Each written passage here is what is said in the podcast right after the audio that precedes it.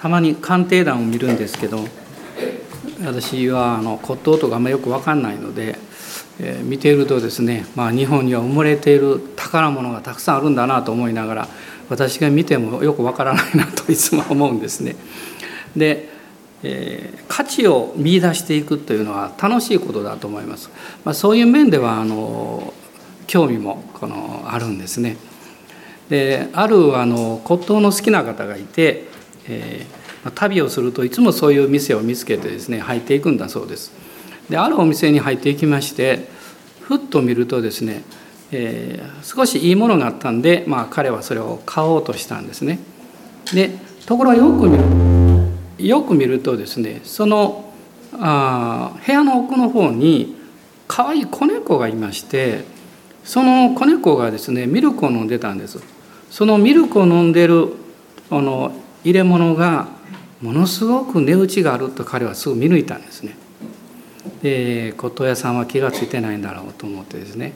でそれで彼はあるものを買いましてこう言ったそうです。あの私猫大好きなんですけどそのその子猫も売ってもらえませんでしょうかって言ったそうです。でその古道具屋さん「あいいですよ」って言って値段を言ってですね。で彼はお金を払ってこの子猫かわいいねって本当そう思ってないんでしょうけどまあそういう格好をしてですでこう言ったんです。あのこの猫さっきミルク飲んでたんですけどそのミルクが残ってる入れ物も一緒にもらっていいですかねって言ったんですね。するとその古道具屋さんは「とんでもないそれはダメです」って。あの茶碗は私の店で一番猫をよく売る道具なんですって言ったそうです。まあね人を騙そうとすると騙されてしまうんですね。あのまあ、時々あのクリスチャン生活の中で一番大事なこと何でしょうかって言われることあるんですけど、まあ、私なりに思ってるのは誠実な信仰かなと思っています。まあ、神様に対してまた教会に対して、え、人々に対して誠実に生きる、まあ、それはあの背伸びをすることではありませんしまた自分を卑下することでもないんですけどもでなぜそう思うかっていうと私たちの信じてる神様はとっても誠実な方だからなんですね。で今日はあの父の父なる神の心シリーズでずっとやってきましてあの6回目になるんです。で今日は、えー、父の痛みということをお話したいと思ってるんですけどもこの父なる神様の痛みの背後にあるものその父なる神様の心というのはやっぱり私たちに対する愛でありあの誠実さであるということ、まあ、そのことをこう聖書を見るといつも教えられるんですね。で2箇条ほどまず聖書を読みたいんですがえマタイによる福音書です。まず最初に3章の17節です。マタイによる福音書の3章の17節また天からこう告げる声が聞こえた。これは私の愛する子、私はこれを喜ぶ。まあ、これはバプテスマのヨハネによってイエス様が洗礼を受けられたわけです。まあ、その後前の説を見ますと天が開けてそして神の御霊が下ってきて、まあ、鳩のようにと他のところに書いてるんですけどそしてこの声があったんですねこれは私の愛する子という言葉ですこれに聞けでこの時ですねイエス様がまだ交渉外に踏み出した一番最初でまだ何も癒しとか奇跡とかは行ってないんですイエス様は素晴らしい技を行われたから父に愛されたわけじゃありませんあるいはあのそのことによって崇められ崇められたわけじゃなくってイエス様の存在そのものがま、父なる神様の目に非常に愛されていた存在であるということが分かるんですね。でこのことをちょっと心に留めながらもう一箇所同じマタイによる福音書ですが27章の45節から53節までを読みたいと思います。マタイによる福音書27章の45節からです。45節から53節まで。さて12時から全地が暗くなって3時まで続いた。3時ごろイエスは大声で「エリエリレマンサバクタニ」と叫ばれた。これは我が神我が神どうして私をお見捨てになったのですか？という意味である。するとそれを聞いてそこに立っていた人々のうちある人たちはこの人はエリアを呼んでいると言った。また彼らの一人がすぐ走っていって海面を取りそれに水ぶどう酒を含ませて足の棒につけイエスに飲ませようとした。他の者たちは私たちはエリアが助けに来るかどうか見ることにしようと言った。その時イエスはもう一度大声で叫んで息を引き取られた。すると見よ神殿の幕が上から下まで真っ二つに裂けた。こうして地が揺れ動き岩が裂けた。また墓が開いて眠っていた多くの生徒たちの体が生き返った。そしてイエスの復活の後に墓から出てきて生徒に入って多くの人に現れた、まあ、このところにはイエス様がこの十字架につけられてその上で語られた言葉として記録されている7つの言葉があるんですが、まあ、その7つの言葉の中の4つ目です。非常に重要な言葉が書かれています。エリエリレマサバクタニ。我が神我が神どうして私をお見せになったのですか、まあ、これはあの有名なですねダビデの、えー、メシア予言と言われますがあの詩篇の22編の中に書かれている一節に書かれている言葉なんですね。でイエス様が十字架につけられたのは金曜日の朝の9時です。そして息を引き取られた。のは午後の3時です。6時間ですね。そして一番最初に語られた言葉は「父を彼らをお許しください」彼らは自分で何をしてるのかわからないでいるのです。この有名な言葉なんですね、まあ、そしてこの7つの言葉の中の3つはですねその午前中の3時からお昼までの間に語られたと言われてるんですね。そしてあとの4つ。この4つ目の一番最初がこの「我が神我が神どうして私をお見せになったのですか?」という言葉そして私は乾く完了した私の霊を見て委ねますこの4つの言葉があるんですこれは3時に息を引き取られたんですけどその息を引き取る5分ぐらい前の間に語られた言葉だと言われてるんです。でこの4つ目の言葉、まあ、このイエス様が語られた言葉は、まあ、マルコによる福音書にも出てくるんですけど、えー、私が最初読んだですねこのマタイの福音書の最初とこう比べてみると一つの疑問が浮かんでくるんですね。父なる神様がイエス様にこれは私の愛する子とおっしゃったんです。ところがこの27章でこの十字架の上でイエス様の側がですねどうして私をお見せになったのですかとこう叫んでるわけです。まあこれは何か一見矛盾しているように感じるんですね。ところがこのことの背後の中に父なる神様の大きなご計画のゆえの痛みがあったということです。もし愛する愛する存在に対して何かそうでない態度を取らなきゃいけないことが起こったとしたらそれは理由があります目的がありますそして愛してるということはそのようにすればするほどその人の心が深く傷んでるというふうに言ってもいいと思うんです。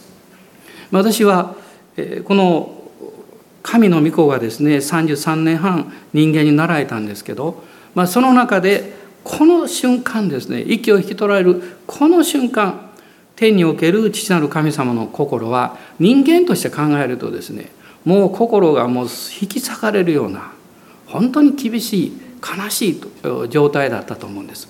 でもそこに目的があるんですね。イザヤ書の53章の中にも書かれているんですけどイエス様ご自身も光を見て満足するという口語訳ではなっています。つまり自分のこの最悪の状態を通してこの死と罪の中から人間が救われていくんだ人々をこの贖い取るためにこのことが必要であるんだということをイエス様も知っていらっしゃったわけです。まあもうまとめて言うとですねイエス様の十字架の贖いが完成するために神は愛している御子を捨てられたそしてその捨てられた最悪の状態の中でイエス様は叫ばれたその背後に父の痛みがあったということです。まあ、そこに大きな目的があったんですが、まあ、こういうことをこう考えながら聖書を読んでいく時に、えー、一つのこう面が見えてくるんですね。それは神様はあなたや私の人生の痛みを知っておられるということです。あなたや私の痛みを理解してくださるということです。この出エジプト記の2章を見ていただきたいんですが出エジプト記の2章です。あごめんなさいえ3章です。3章の2節の言葉です。一緒に読みたいと思います。出エジプト記3章の2節あ間違えました。3章の7節です。ごめんなさい。もう小さい字がだんだん見えなくなってですね。間違ってばかりしてますけど、3章の7節主は仰せられた。私はエジプトにいる私の民の悩みを確かに見、追い使う者の前の彼らの叫びを聞いた。私は彼らの痛みを知っている。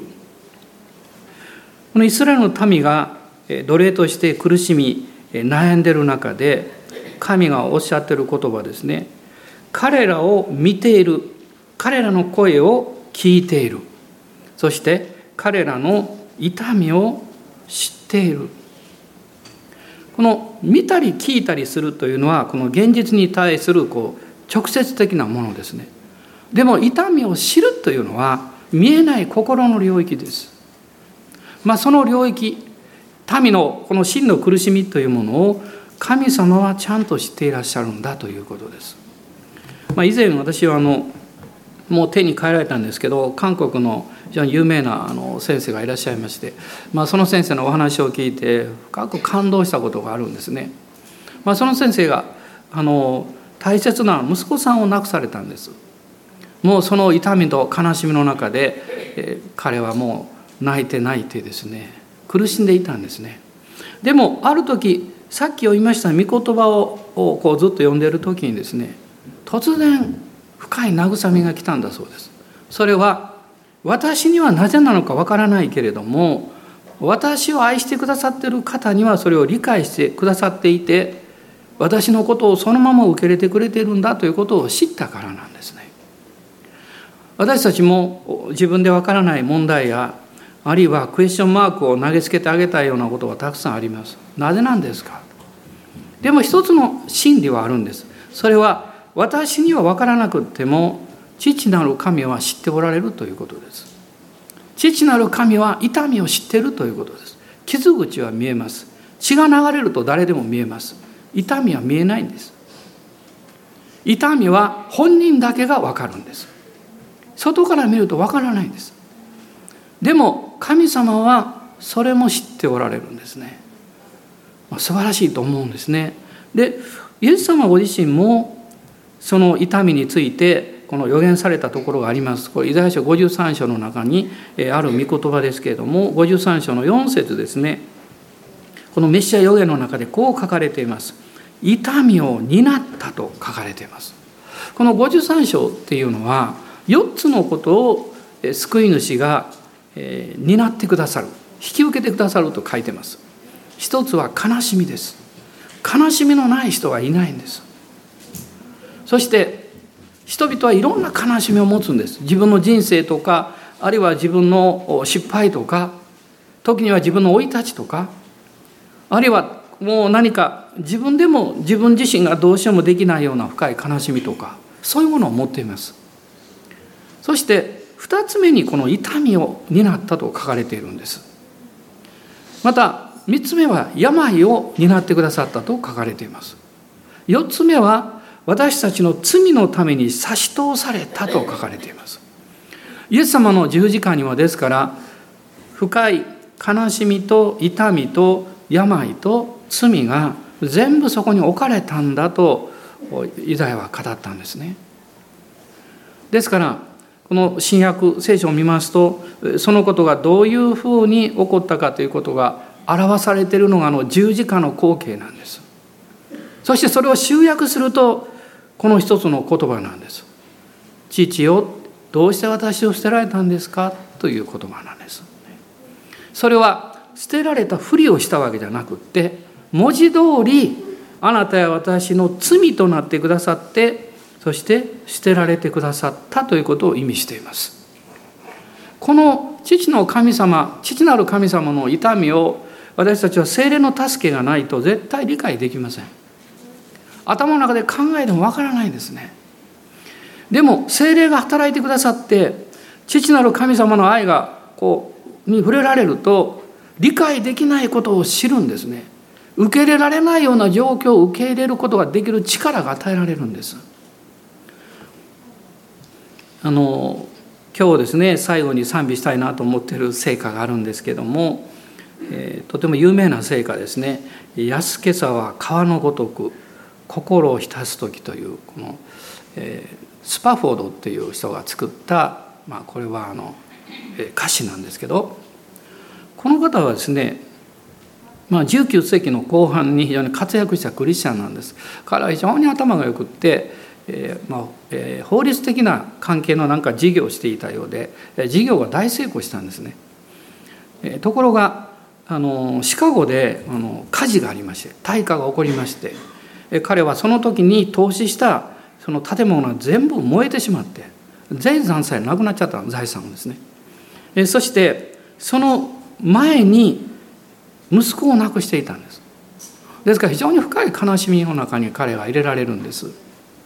でその後まあ、彼は非常に伝道的な方でしたので、えちょうど英国でですねあの大きな伝道集会があるということであの当時のムーディーとか友達だったんですね。で自分たちもこの休暇を兼ねてヨーロッパへ行こうと計画しました。えそして、え1873年です11月の22日なんですが彼はその船に乗って娘4人がいまして娘さんと奥さんと5人で、えー、と 6, ごめんなさい6人でですね出かける予定だったんですが突然この休養ができて彼がすぐに行けなくなったんです。でとりあえず奥さんと4人の息子をその船に乗せて彼は見送ったんですがその船が英国に着く前にイギリスの貨物船と正面衝突して12分ぐらいで沈没するんです。たくさんの方が亡くなるんですね。その後電報が来まして奥さんからですね私だけが助かりました。で彼は深い悲しみの中で奥さんも病弱だったので奥さんを迎えに行かなきゃいけないのでその後船に乗って行くんですけどその船が沈没したこの海域その近くを通るわけです。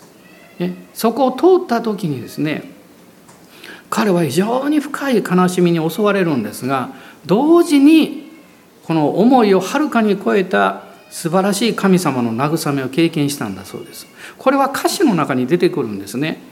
あの悲しみは波のごとく我が胸、え、満たす時とこう書いてます。この波のごとくという意味はおそらくその海域に近づいた時ですね。彼はそのことを思ったんでしょうね。ここであの愛する娘4人が亡くなった。そしてその時に彼の心の中に与えられた言葉神様の慰めの言葉がやがてある方によって曲がつけられてこの安けさは川のごとく心を浸す時というこの成果が生まれたんですね。まあ賛美歌でもあるんですけど普通はですねそんな悲しい経験を次々するということは耐えられないことです。彼は現代の予部と言われたそうです。もうまさに全てを失った。そういう深い経験をしますと私たちは思うでしょう。私が死んだ方が良かったって、ね、私が代わりに命を失う方がはるかに良かった。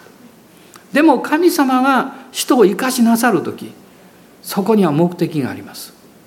そして神がその人を用いる時その人の悲しみを担ってくださっている方が実は背後にいるんだということをその人に理解させられます。それが父なる神様です。あなたが悲しみを経験し行き詰まりどうしてなの？と叫ぶ時あなた以上にあなたの背後で涙を流さんばかりにその悲しみを担ってくださっているお方がいるんだということ。これを私たちは忘れないでいたいと思うんです。なぜ神様は父なる方は御子に対して私の愛する子と言いながらどうして私をお見せになるんですかと叫ばなきゃいけない状況に置かれたんでしょうか。もちろんイエス様ご自身も自らそれを選ばれたんです。でもその背後に父の深い目的のための悲しみがあったんです。あなたは私を救うためです。罪の許しのためです。贖いというのはキリストの流された血潮の代価を通して私たちの罪私たちの罪が明確に許されることです。コロサ人の手紙の一章の14節を読みたいと思います。コロサイ書の一章の14節です。この御子のうちにあって私たちは贖いすなわち罪の許しを得ています。贖いすなわち罪の許しを得ていますと書かれているんですがこの言葉の中にこの贖いの非常に深いまた大きな内容が隠されています。イエス様の十字架の贖いのまず第一に大事なことは永遠の贖いであったということです。永遠の贖いこれはヘブル書9章の22、え12節に出てきますけど永遠の贖いという言葉があるということは永遠でない贖いがあるということです。一時的なものがあるということです。それは悪いという意味じゃありません。永遠でないというだけのことなんです。それが旧約聖書にずっとなされてきた祭儀なんです。動物の犠牲を捧げるということです。犠牲を捧げて一時的に許されたんです。しかしイエス様がその犠牲になられることによって永遠の贖いが完成されたんですね。そしてこの永遠の贖いによって私たちがイエス様を信じて救われたんですけどその救われている状態というものを気がつかないんですがものすごいことが起こってるわけです。私はあの、えー、自動車学校に行きまして、えー、初めてですねこう乗用車にこう乗ってアクセルを踏んだ時今でも覚えてます。動いたと思いました。動いた。ハンドルこうですまっすぐしか行けないんですけど動いたって。車を動かすためにはそのエンジンをかけてアクセルを踏むんですよということを教えられましたけどなぜ動くのかその構造は全く知りませんでした。いま、だによく分かりません。エンジンルームがあることは分かってますけどでもその仕組みがどういうふうになってるのか詳しいことは分かりません。でもそれを見ていく時どういう時かというと車が故障した時です。故障しますとなぜなのか考えます。教えてもらいます。そして分かります。ガソリンがなかった。とかですね。これは故障じゃないんですけどもうヘマですね。あるいは私も一度ありますけどどうしてもこう発火しなかったんですね。発火しなかったのでこうエンジンがこう動かない。そういう時もありました。私たちがイエス様の十字架の贖いをこう振り返ってというか見上げる時おそらくそれは何かがあなたに起こった時です。あなたが行き詰まった時とか悲しんだ時とか苦しんだ時とかもう自分はもう嫌だなと思った時とかうまくいってる時は案外イエス様の十字架のことを考えません。スムーズにいってますから。ですから私たちにそれを思い起こさせるようなことが起こっているということ自体は受け入れるのは嫌かもわかんないですけど決してそれはあなたの人生にとってマイナスではないんですね。マイナスではないんです。イエス様の十字架の贖いによって実は私たちは神様の怒りから解放されています。罪が私たちに怒りをこう乗せていくわけです。でも十字架の贖いによってそれが取り除けられたんですね。サタンは嘘をつきます。あなたが許されてあなたの罪が取り除けられているにもかかわらずまだ残っているよと言います。わずかに残っているよと言います。ある程度は許されたけどでもまだ少し残っているよと言います。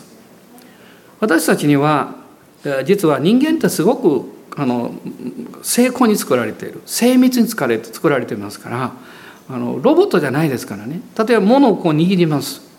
で起きます。手を離した瞬間しばらくは握っていた感覚が残っています。残像のようなものが残っていますイエス様があなたの罪を許してくださってもサタンが嘘をついてあなたはまだ罪人だぞってまだ罪残ってるぞって言われるとその残像に火がつきますああやっぱりダメだと思いますでも聖書はどう言ってるんでしょうか？永遠の贖いがただ一度完全に完成されたと言ってます。あなたをに罪人であることを明確にしていたその債務証書がもう塗り消された。あなたの罪が完全にあがなわれた結果としてあなたの良心が清められてそしてあなたの心に信仰が与えられた。神様を誠の神様を信じることが心からできるということはあなたが経験的に感覚的に自分はまだ罪深いダメだなと思っていてもその信仰があるということは全く許しを得ているからです。全く許しを得ていないとその信仰は全く来ません。神様は妥協ない方です。許され清められている人の中にしか精霊はおいでになりません。ですからあなたの感覚においては私はダメだなと思うかもしれません。しかしあなたがイエス様を信じた時に全てあなたの罪は許されました。あなたの重荷やそして罪過は取り除けられたんですね。ある婦人の方が私今でも覚えてるんですが集会が終わった時にものすごく苦しみ出して転げ回ったんです。初めは何か分かんないで私こっち祈ってましたからね。である姉妹たちがもう取り囲んで一生懸命祈ってました。私先生来てくださいって言ったんです。彼女はもうお腹を抱えて苦しんでました。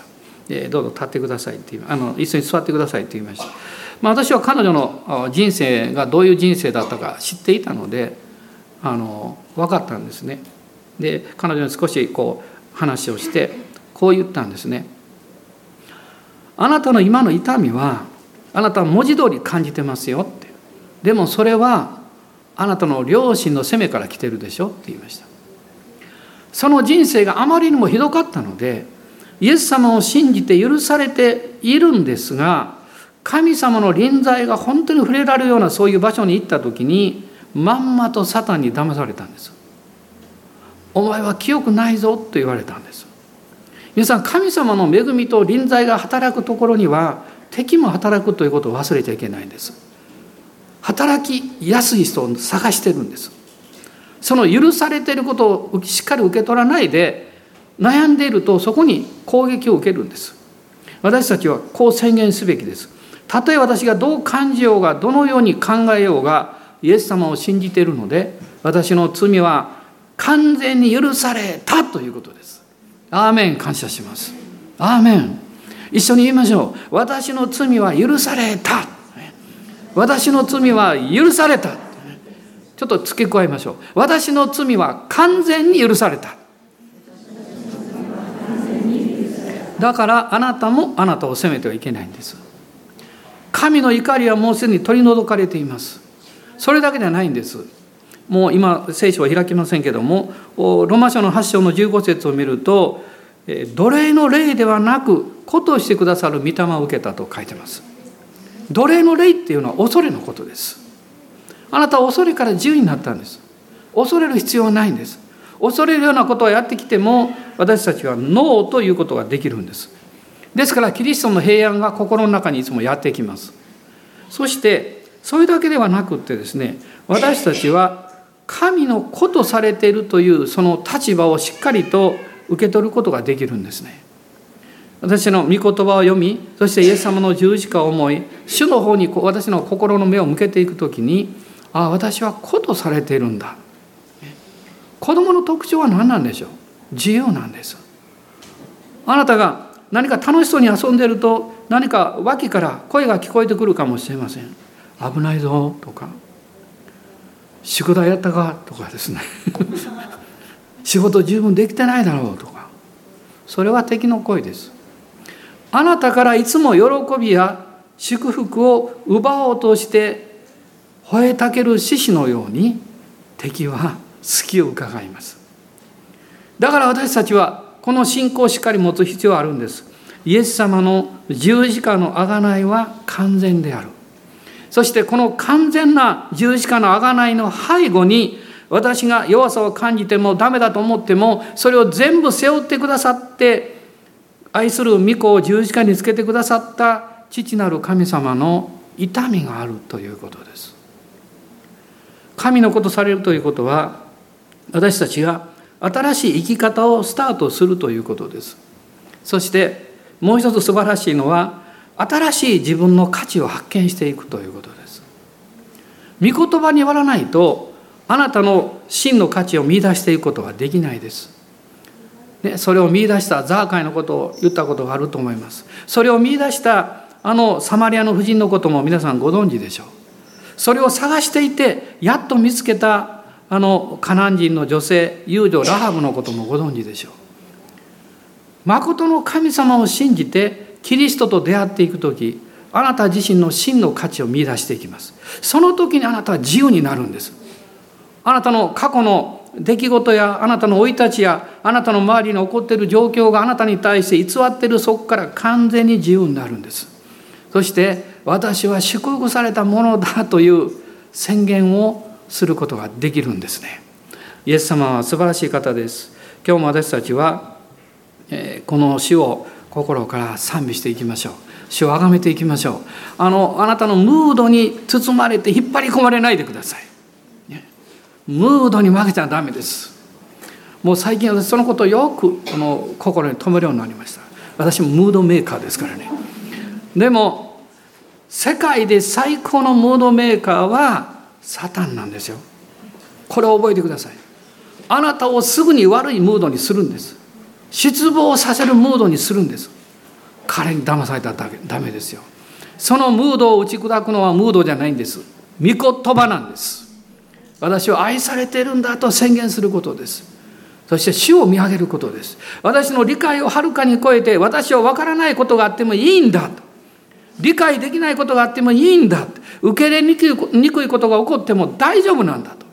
それを全て理解し私の痛みを知ってくださっている方がおられるんだということです。私は年に1回絶対この証しをしなきゃいけないんです。ご家族に約束したんでね。もちろんいい証なんですけど、えー、開拓間もない頃に一人の方が訪ねてこられました。クリスチャンの息子さんと一緒にやってきました。彼は、えー、この小さなチャペル私たちの教会ですよ、えー、この椅子の真ん前に座って、えそして杖を持ちながらこうして目を閉じてらっしゃいました白髪の、えー、というか風格のある方ですね。私はまだ三十数年前ですから30年ちょっと前もうちょっと若かったですから風格負けをしておりました。その前に座って「よくおいでくださいました」と言いました。心の中では何を話せばいいのかなとドキドキしてました。するとその方が挨拶もおっしゃらないでいきなり言いました「先生私死んだ方がいいと思うんです」と言いました。目を閉じて。まあ、この的には社会的には活躍しておられた方です。でも病気になってまあそう感じられたんでしょう。私はその時2つのことを直感的に思ったんです。一つはこの方は自分の人生の使命は終わったと感じている。もう家族も独立してで自分はあと病気になったからもう迷惑をかけるんだったら早く死んだ方がいいだろうこういう発想ですとても真面目な方ですねもう一つはですねもう一つ私が感じたことは多くの若者たちを指導しながら自分自身が何のために生きているのかというその目標を確信することができなかったという問いかけです。そして私はすぐにイザヤ書の53章を開きました。さっき言ったところです。そしてこう言いました。あなたがキリストを信じる時、キリストと出会う時、あなたが何歳であろうが、どういう状況であろうが、その時から新しい人生が始まるんです。20分ぐらいずっと話しました。で、恐る恐る聞いたんですね。どうでしょうか？イエス様、信じる決心なさいませんか？それまでずっとその方は、こうして杖にこう手を置いて、静かに目を閉じてじっと聞いておられました。私がそのように聞いた時にその方が初めて目を開いて私の方を見ておっしゃいました。はいそうします。こちらがびっくりしました。あそうですか。じゃあお祈りしましょうと言いました。で立ち上がってください。立っていただいて私が、えー、多分手を握ってか何かはっきり覚えてないんですけどあの少し短いお祈りしました。祈り終わった時にその方は深い深呼吸をなさって「はあ楽になりました」とおっしゃいました楽になりましたって。もうその時にはっきりイエス様を信じたということがよく分かりました。そして驚くべきことが起こったんですね。私が何にも言わないのに自分で杖を横に置いて通路を歩き出しました。2往復されました。こうしてゆっくりゆっくり歩き出したんです。そしてその歩き出した時に私がちょっと横から言ったんです。せっかく歩くんだったら「晴れるやアーメン」って言って歩いたらどうでしょうかねと言いました。その方は「分かりました」と言って「晴れるやアーメンハレルヤアーメン」って2往復されたんです。そして帰られる時にもう全く顔が変わったように笑顔で「ありがとうございました」って言って深々と頭を下げてお帰りになりました。翌日入院されました。その3ヶ月ぐらい後で天国に帰られました。私会えなかったんですね。今でもちょっと後悔してます。病院に行ったらよかったなと思いました。でもそんなに急に悪くなると思ってなかったんです。でも後で聞きました息子さんに。亡くなる少し前に家族を呼んでそして祈ったそうです、ね、イエス様をお任せしますって祈られたそうです。幸いですね。私たちには誰でも理解してもらいにくい痛みがあります。苦しみがあります。話せば内容が軽くなってしまうんで話せないっていうこともあります。でも父なる神は知っておられるんです。父は最高の痛みを経験されたからです。あなたのために。お立ち上がりください。まご一緒に主を崇めましょう。ハレルヤイエス様感謝します。どうぞ今日あなたの深い心の中にあったものを今まで誰にも言ったことがないということもあるかもしれません。別に声に大きく出す必要ないですけど口ごもってでもいいです。この父なる神様に祈りましょう。イエス様と言いながら祈りましょう。私にはこういう痛みがあります。この人生歩いてきた。誰でも痛みがあります。でも父なる神様あなたは御子を十字架につけられた方だから私のこのような痛みを全て理解してくださっていると信じますと。あなたにお任せしますと。主はあなたにおっしゃいます。嘆きと悲しみはもう終わったから。あなたは過去の犠牲になる必要はありません。あなたは自分の置かれている状況のに支配される生き方をする必要はありません。胸を張りなさい。信仰を持ちなさい。堂々と歩きなさい。イエス様の十字架を私たちはしっかり見上げながら精霊に満たされて賛美を持って歩く。神様はそのように導いていらっしゃいます。ですから今一緒に主を賛美しましょう。アーメン。ハレルヤ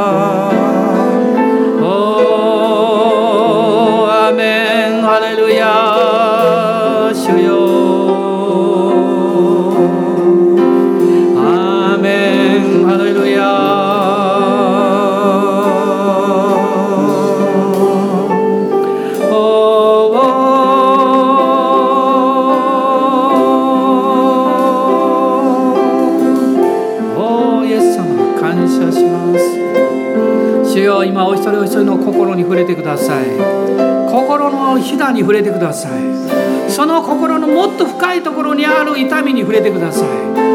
そして主よそれを癒してください。おお主よそれを取り除いてください。ご真実な愛によって満たしてください。あなたの命にあふれさせてください。おおイエス様感謝します。アーメンアーメン私たちは知っています。あなたは私が受け入れにくいことも受け入れてくださっていると知っています。そして私に希望を与えてくださっていることを知っています。ですから信じます。今日も勇気を得ます。新しい習慣を神様からいただいた勇気と力によって前進します。アーメン。感謝します。アーメンアーメン。安けさは川の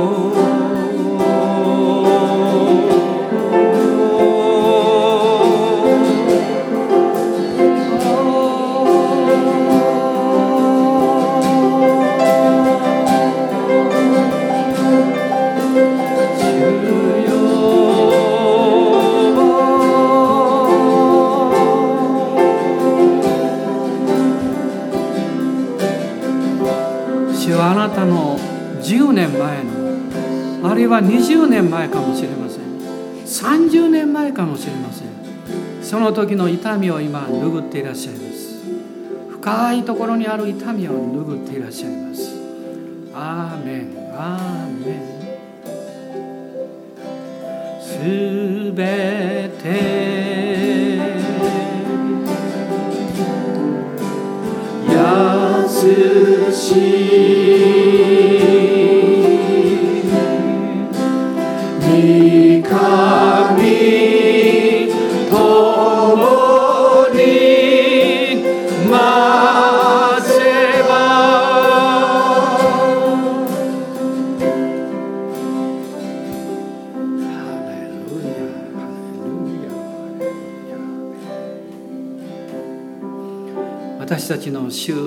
イエス・キリストの恵み父なる神のご愛精霊の親しき御交わりが私たち一同と共にこの新しい死を一人一人の上に豊かにありますように。